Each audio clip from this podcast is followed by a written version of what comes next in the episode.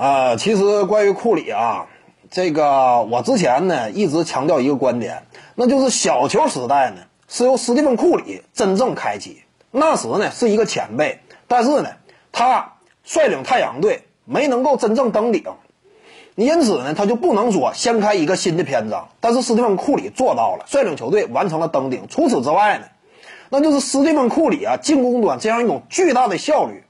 嗯，你要真正能够清晰认知的话，那么库里在你心中，在你的篮球观念当中，这个位置就会更高，高到一种什么样的地步呢？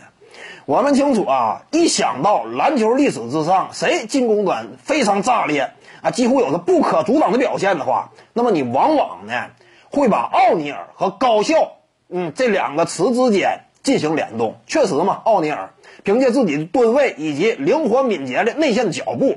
啊，扎实的进攻技术，那在篮下确实堪称予取予求，一代杀器。但是呢，奥尼尔，他拿常规赛 MVP 那个赛季，我要是没记错的话，他的真实命中率不到百分之五十八，他不到百分之五十八。我们清楚，真实命中率这是衡量一名球员每次出手能够斩获多少得分的一个非常关键的指标，这在赛场之上是非非常重要的一个数据。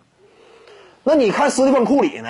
他的真实命中率达到多少？MVP 赛季他的真实命中率接近百分之六十七。库里以一个外线圈的身份，场均砍下三十分，真实命中率百分之六十七，超过奥尼尔的百分之五十八。你就清楚为什么我说奥尼尔就算说生在这个时代，他无法终结小球，因为什么？效率不够啊！这非常简单的一个道理嘛。为什么库里他能够拉开新时代的篇章？他能够终结传统时代？一个外线球员，三分远射，三分迎射，真实命中率达到百分之六十七，而且还能拿得分王，你就知道为什么斯蒂芬库里他是划时代的，这就是差距。也就是说呢，一场比赛啊，你说奥尼尔进攻端更有统治力啊，出手二十次，你说奥尼尔得分高还是库里得分高？